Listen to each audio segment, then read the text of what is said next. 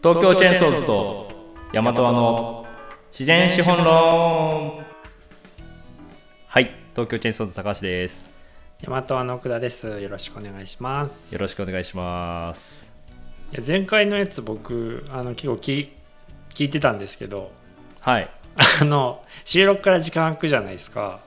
開きますね。そうなんか結構めっちゃ赤裸々だなって思ったのが一つと、はい。あのチェックインについてあのこれはまずいんじゃないかっていう話を。いやチェックイン好きの人を敵に回した可能性はめちゃめちゃありますよね。ありますね。なんでちょっとドキドキしながら聞いてましたけど。あのいやそうなんですね。あの弁解しておきたいんですけど。チェックインチェックについてインすごくいいと思います。はい、い弁解になってるんですかそれは。いやまあねそれはね。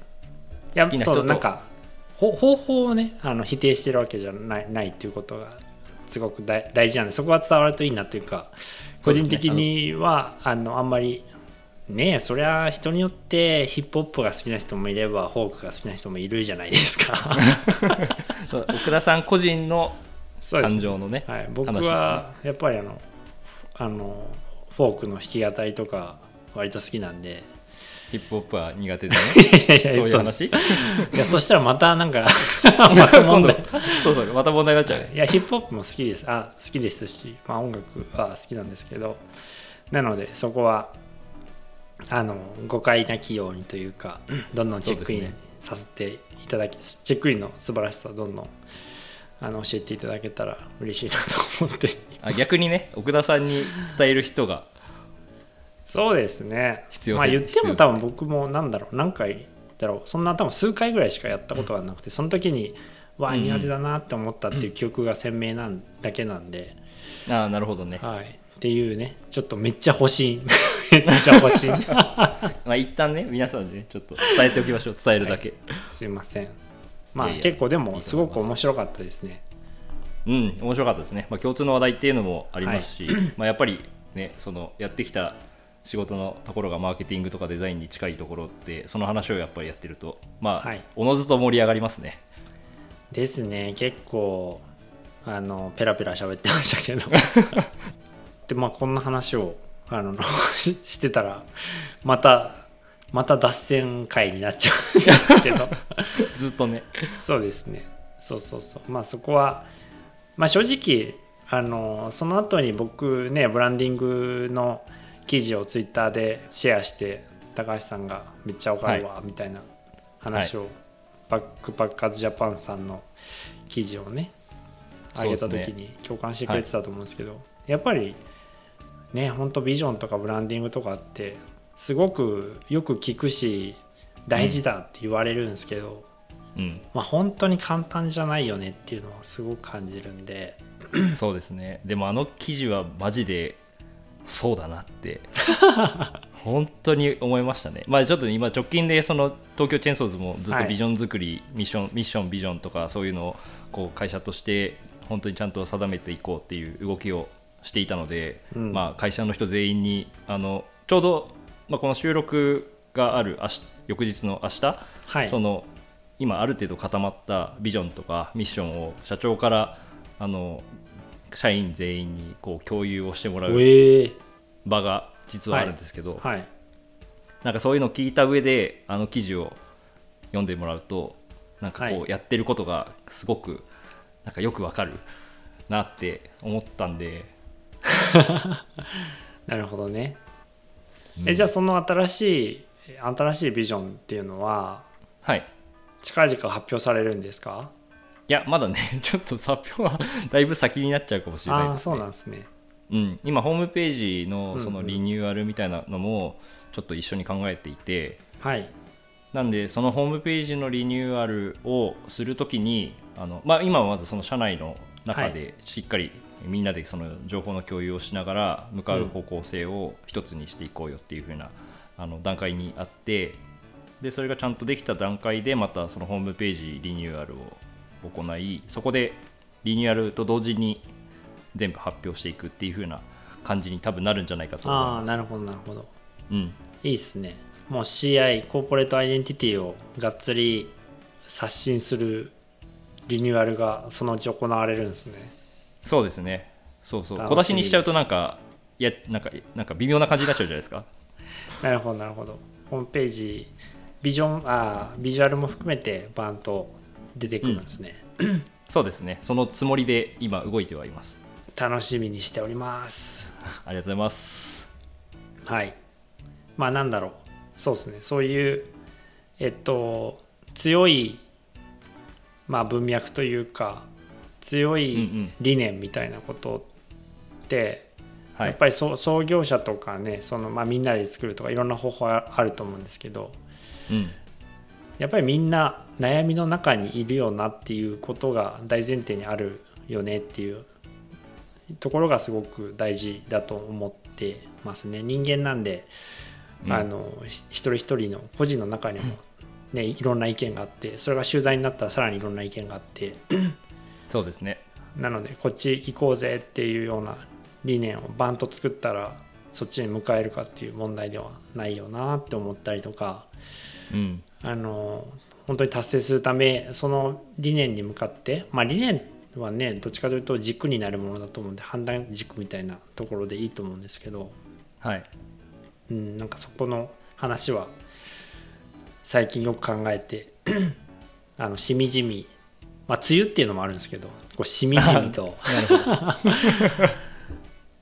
そうだよなみたいな。難しいよなとか思いながらあの日々生きてますけどね。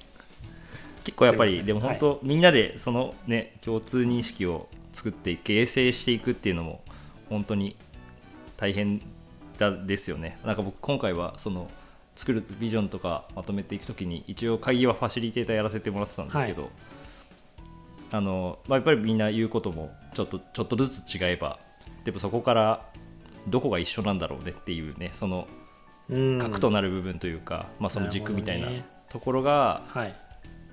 あの何なんだっていうところの、まあ、言語化ができたらやっぱりね一つにまとまってくると思ってたんで、はい。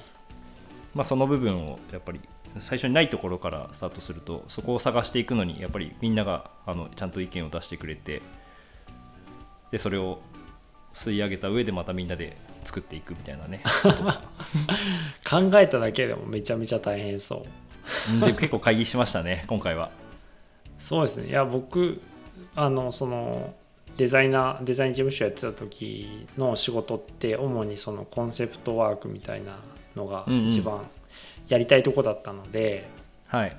だけどその時って大体やっぱり経営者に話聞いてうんうん。でその、まあ、社長とか数名の人たちがどこ行きたいかみたいなことを結構聞くから聞いてたんで、はい。はいはい。それをまあ逆に言うと社員全員で作るっていうのはそういうね自発的な動機じゃないとできないのですごく面白い取り組みだなと思いますね。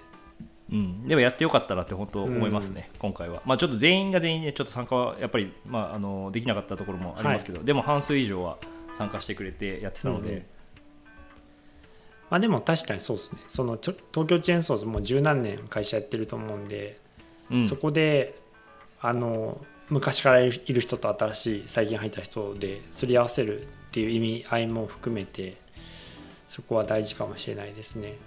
そうですね、ちょっと第二創業期的な感じなのうか、ん。ちょっと分かんないですけど、確かに確かに。確かにそれは青木さんに怒られるかもしれないまだやっぱ16年ね、一応会社やってきてるから、すごい、うん、ターニングポインントが結構ね、多分ここの直近なんだろうなっていう感じは、まあ、僕は入社して1年ですけど、なんとなく感じますね。それぼ僕らも実際めっちゃ感じてて。ああ、はいはい。僕らはまだ6年目なんですけどはい、チェーンソーズと近しいポイントとしてはその20人をスタッフが超えるタイミングなのではあなるほど。ってちょっと今思いました。ああ、そう、そうか、そのタイミングはそうかもしれないですね。だから僕らも去う年ん、20人超えて、今はい年また増えて、今、実質24人になってるんで、うんうんうん。確かにそれぐらいの人数になった時に来るかもしれないですね。そうそうそうそう。多分そう。いやいい規模なんだと思います、多分。それが。20人多分10年56人から20人ぐらいになる時にあのいろいろ変えないと追っつかないものが出てくるんだなってやっぱり思いましたもんね今回僕らも。あそうですかやっぱり。そうですね。やっぱり最初はこう全力疾走走ってるみたいなところからはい。あのいろんなねスタッフの役割もどんどん増えてきてやれることも増えてきてはい。で周りを見る余裕も出てきてとかになってくると今ここできてないよねみたいなことが見えてきたりとかいろいろするタイミングだったりすると思うんで。うん。あとはやっぱり組織としてもあれなんじゃないですかね。20人ぐらい超えてくると社長ワントップみたいなやつが難しくなってきたりとか。まああの多分全員のことをだんだんやっぱ見れなくなって見れなくなりますよね、うんそうですね。本当にそうだと思う。なんでそのタイミングなのではないか。なるほ 同じようなところであのどそうですね。あ確かに。ね悩んでいるっていうのはその辺はい。ありそうだ採用がじゃあ終わったらそのタイミングが来るかもしれませんね、い。やまあ採用に向けて今それを準備し始めてるっていうのもすごくあるか。なるほどんですけど。確かにうん。そうですね。今回で多分20人超えるか超えるな。超えますね。超えるのそうですよね。うんうん、はい。いやちょっと雑談が長くなってしまいましたけどそうですね。もうあの10分以上経っちゃいましたね。いつも通り。高橋さんこの間えっとなんだっけじ実家に帰ってはい。あのいろんなねじ地元の人たちと話をしてきたみたいな話がすごく面白くて、まあ、それこはい。そまさに自然資本の話だなって思ったので、はい。なんかそんな話をできたらいいんじゃないかと思ってるんですけど。そうそう。あのねな1週間前2週間前くらいに、はいちょっとあのねあのおじいさんの法事があってですねまあちょっと実家に帰らないといけないタイミングだったんですけどはい。まあその時にあの高校の同級生であの伊藤彩ちゃんっていう子がいて、はい。高校の時ね全く絡みなかったんですけど 実はね、はい。そうツイッターでこうなぜかつながってで僕の地元で起業してることを僕もずっとそのツイッターで知るまで全くあの知らなくてですね。はいで今回またあの、まあ、向こうにもあの僕がその林業会社に転職をしたからっていうところもあるんですけどはい。すごく興味を持ってもらっててでお互いちょっと話したいねっていうことだったんで、あの帰って時間を作ってお話しさせていただく時間をもらったんですけどはい。結構越後ユーザーもその林業とか全然やっぱ盛んじゃないんですよね。僕も全く知ってなかったんですけど、はい。材木屋も1軒しかなくてで、まあ、その製材所か製材所材木屋が1軒しかなくて林業会社もあの1軒しかなくてでその公共事業みたいなことでやられているだけなので、まあ、あんまりこう山が活用されていない現実が実は僕の実家の方にもあってはい。ちょっと今回帰ってそれを再認識してたんですけどそのうん。高校の同級生とずっと喋っててこの山をただ資源はすごくやっぱり豊富はい越後ユーザーもその山もあれば雪もあってもういろんな自然資源があの豊富で、まあ、使われているものもあれば使われてないものもあるっていうところが、うん。まあ、今の現状になっているんだと思うんですけど、まあ、特にその山側の資源はまだ未活用の状態が、あのーもう多くて、まあ、切切られたものがそのままねあの山の上の方で切られてしまって、はい。で使われてないとかっていうのもあのあったりするんですけどなんかそのバイオマスエネルギーとかその地域の資源だけで地域を循環させるっていうことができるエリアなんじゃないかっていうことを2人でこうずっと喋ってたんですよね。はい。楽しそうですね。いやそれが 本当にね議論は尽きなかったですけど。そうですよね。そう。確かに。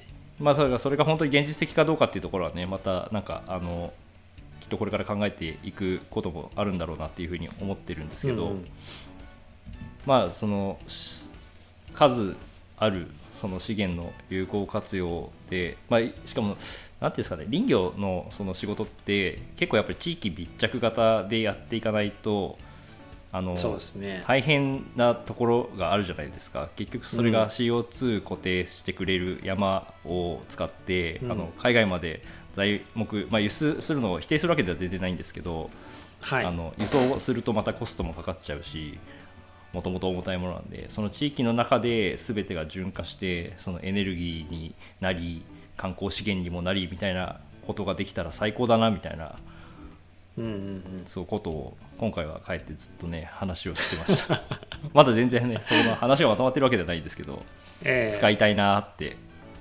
そうですね。うんまあそうそうそう。そんな話を聞いていてというかね。まあいちごユーザーといえばやっぱり雪のイメージめっちゃあるなみたいなところがはい。あって。はい。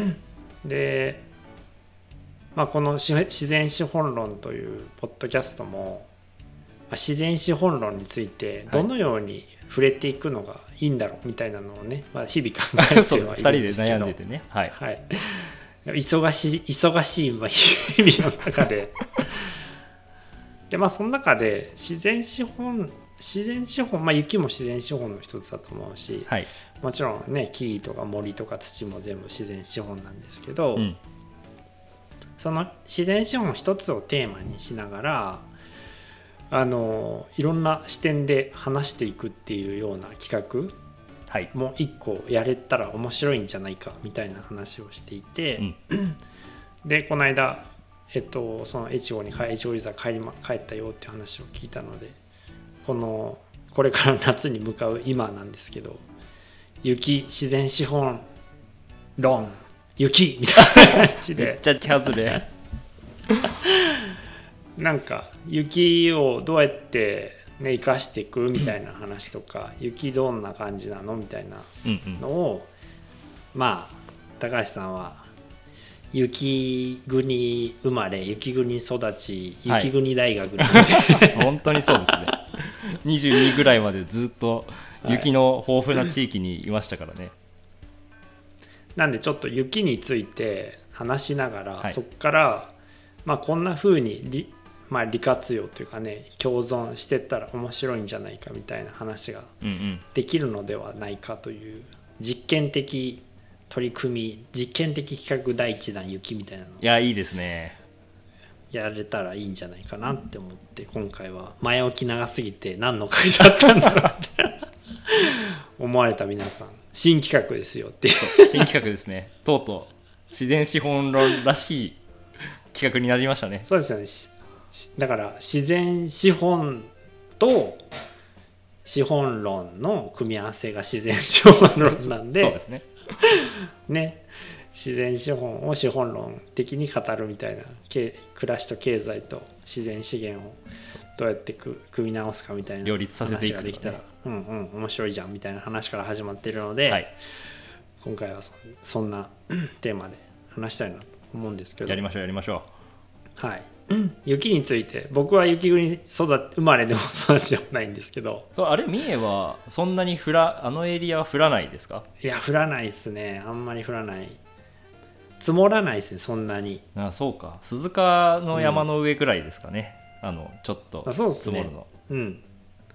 そうそうそうそう。山際は降ったりするし、はい。今僕が住んでる伊賀の家も多少降るけど、まあ、そんな言うてもって感じなんで、ん越後ユーザーはや北海道と比べれば全くないと考えていただいて差しそう、まあ、確かに。で稲もそんなには積もりもしないっていう。そうっすね。そうそう。積も積もんないんですか？全然。ああいやまあ昔は積もってたんですけど、はい。どんどん積もらなくなってきて、うんうんいや雪ないねっていう話を毎年してたら去年今年か今年の冬、はい。まあ、2021年の冬はめちゃくちゃ降ってみんな大雨っていう。か 去年すごかったらしいですからね。うちの地元もやばかったって言ってみんな言ってました帰ったら。ですよね。今年はすごかった。地獄だったって言って。まだ降るのって感じ。雪かきが終わらないじゃんみたいな。そうですね、うん。そうそうそうなんで久々の雪でしたね。今年は。なるほど。そう僕、そうそう。雪国を渡り歩いてというか、まあ、新潟と北海道だけですけどはい。そう雪についてはなんか、まあ、結構不思議なもんでエリアによってやっぱその対応とかが全然違うんだなっていうのをすごく感じてて新潟って結構多分こはい。れ特殊なんだと思うんですけど、この越後湯沢から多分その新潟のし新潟市とかの方は全然そういうの多分ないんですけど はい。あの消雪パイプって分かりますか？えーっとなんか道からで水出てるやつですか？あそうですそうです。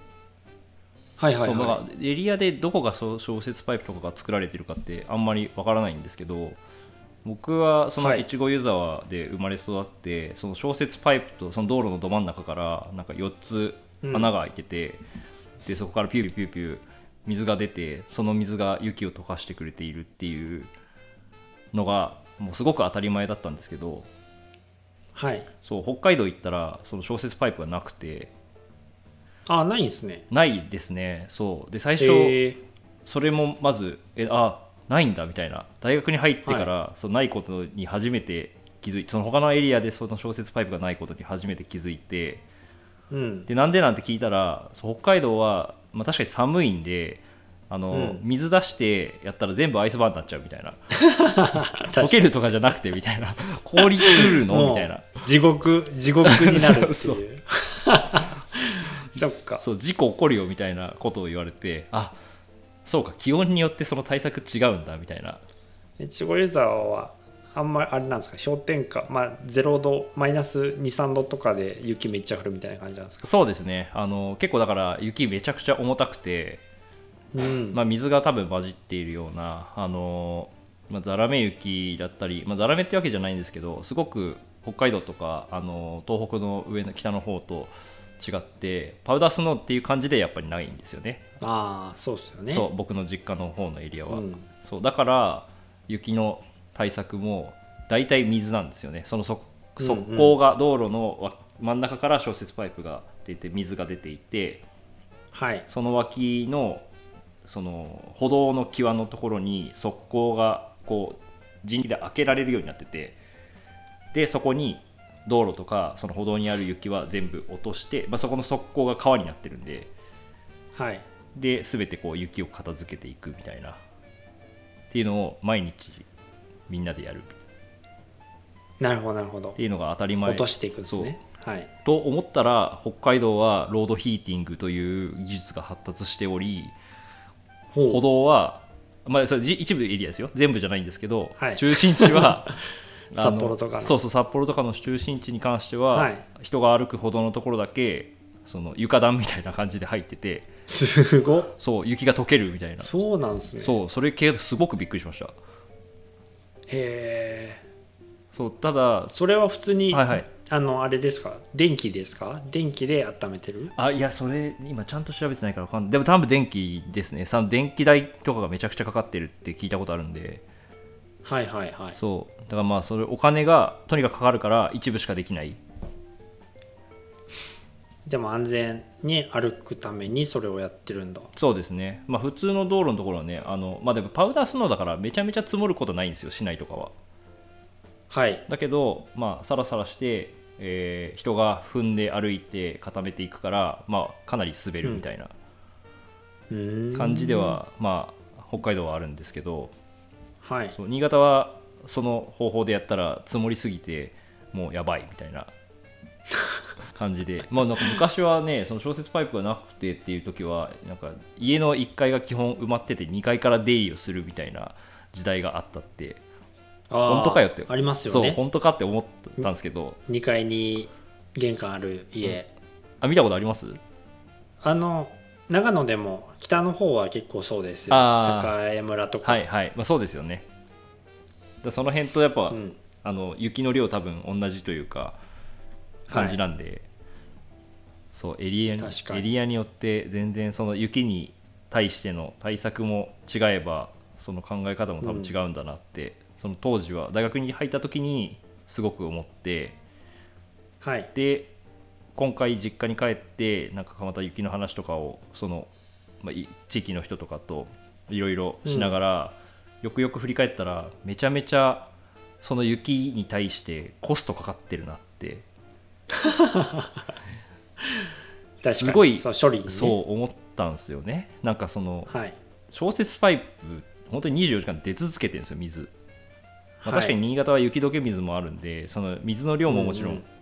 豊富だとは思うんですけど、はい。でもそれをひたすら水でこう溶かしていってで北海道は北海道で電気を使って雪を溶かして、まあ、確かにそれ簡単な方法なんですけどそれをやるためのコスト本当にどれだけエネルギー使ってその家にそうですね。対応してるんだろうってなんかこう今業界移ってきていろいろそういうエネルギーとかのことまで含めて考えるようになって改めて気づかされたことがあって。ああ面白いですね。でその北海道は、あのエンカルで雪とかしてるんですか道は、うん多分ね巻いてると思いますねまあそのそういうことですね。融雪はしてると思います、固まらないように一応。固まりすぎないように。そうね。まあそれでも固こうでもなんなんだろう。僕も北海道はあのフェリーで車で冬行ったりとかしたことあるんですけあど、あはいはい。なんだろうな。割とそんなにこう積もってるイメージが道うんにそうですね。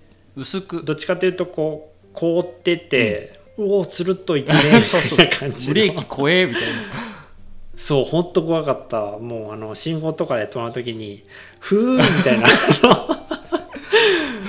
え止まらないの？止まらないの？みたいな感じのいや本当そうですよ経ね験があるんですけど、で一方であの上越とか行った時うんうに、ん。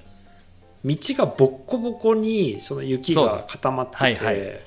走りにくいかったんですよね。足立の高さがやばいですよね。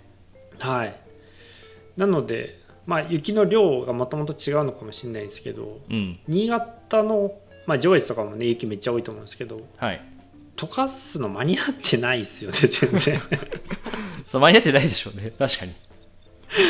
だから運転してたらすごいな縦揺れがすごかったですもん。ああこのガタガタガタガタそうなんかオフロード道走ってるみたいあな感じで怖えなって思いながらはい走ってたんですけど、道路の車幅もねだからね、はい。あの北海道とかもそうだし新潟も多分そうなんだけど若干他のエリアより広いんじゃないかと思うんですよね。冬のエリア大そうですよね。冬の時に車幅絶対狭くなるんで除雪したの確がか雪の端っこの方に全部積もつなんてあの積まれていくので。うん。いやなんかそのコストの話めっちゃ面白いんで聞きたいんですけどその前に、はいはい。その上越じゃないや越後湯沢と北海道、まあ、札幌周辺だと思うんですけど、はい。の人たち、まあ、地元の人たちっていうのは、雪に対してどういう感情なんですか？うーん越後湯沢はあのやっぱ観光資源じゃないですか、まあ、北海道もそうなんですけど、はいはい。もちろん。あのやっぱ降ってもらわないと困るんですよね。もちろんですけど面白いね、降ってもらわないとすごい困るんだけど、あのす住む場所には降らないでくれってみんな思ってる。山だけ降ってくれ。ああなるほど、ね、って思ってる人がやっぱ結構多いんじゃないかなって思ってて。っていうのはあの、まあ、例えばうん。僕もその、ね、実家メガネ屋って言って前ちょっと話したかもしれないですけど、はいはい。まず家の目の前の道路はその私有地じゃ多分ないはずなんですけど自分たちが管理しないいや管理しないといけない場所なんですよね。その雪を。はい。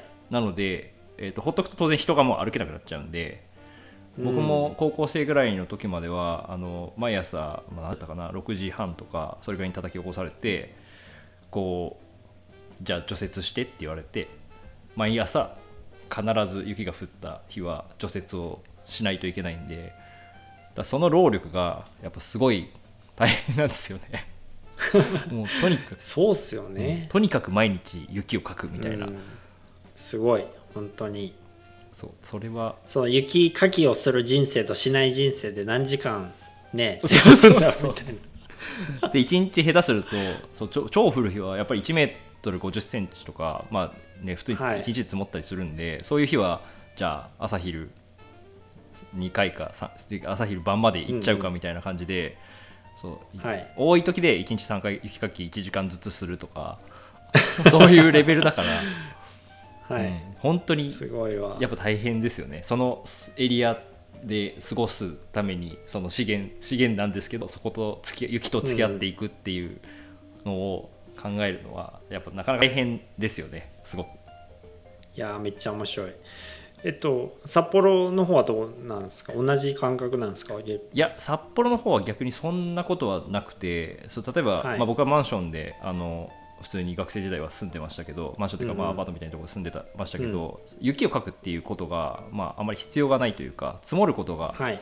ななくて、まあ、パウダースノーであの特に札幌はなんかビル風が結構強くて、まあ、ある程度やっぱ風で飛んでいってしまってはい。あのどんどん積もるっていうことがなかったんで、まあ、車持ってる人たちはその車の周りの雪かきは多分しないといけないんですけどでもそれも別に重たくなかったりするので労力はそこまでかからないんですよね。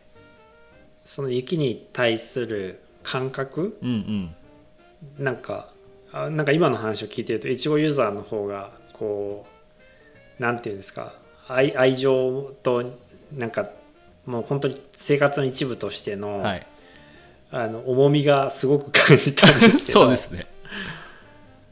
北海道の人たちまあ人まあ地域とね人によるのでうんうん。一概に言えないと思うけど、そうですね。札幌はなんかあ今年も始まったな雪みたいな。なんかそういう 結構ライトライトな感じ。そろそろウィンタースポーツできるねみたいな。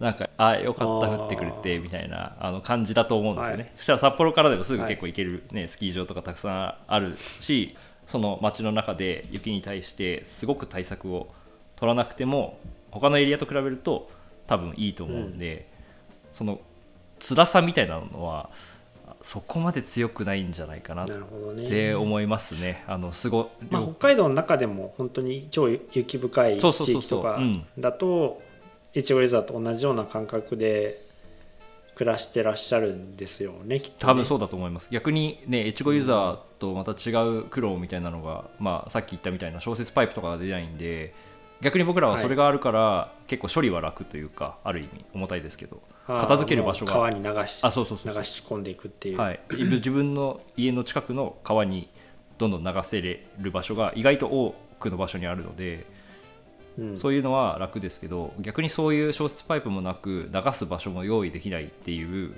エリアがあるとするとはい、もう自分たちの力だけでどうにかするってもうもはや難しくなって除雪車ガンガン入れないと片付けられないみたいな。そうですね。多分そういうエリアがあると思います。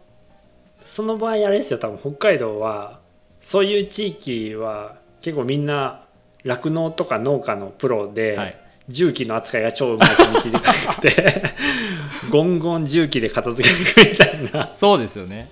そうっす。多分地域に合わせたその付き合い方があるんやろうなってすごい思います、ね、そうだ多分そうそうだから越後ユーザーはあの除雪車を持ってる人は多分あんま多くないんですよね、はい。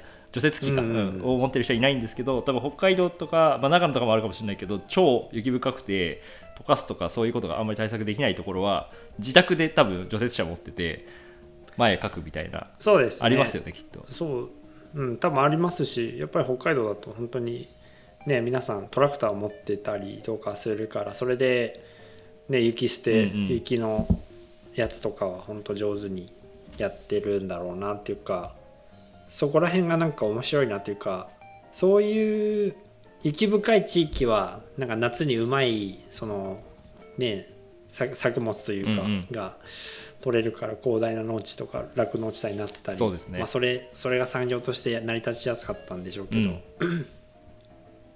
っていうのでうまくバランスしてる感じはある。それこそもう本当自然資本論って感じだけど、はい。いやちょっと時間がそうです。30分超えちゃったんで次あれですかね。次回にその、はい、その資源としての活用方法みたいなところとかも含めて、とかあのすげえコストかかってんなみたいな話のところをうんうん。こう掘り下げつつ、はい。い、けたらいいかなと思います。はい。じゃあ、はい。ありがとうございまじしたありがとうございました。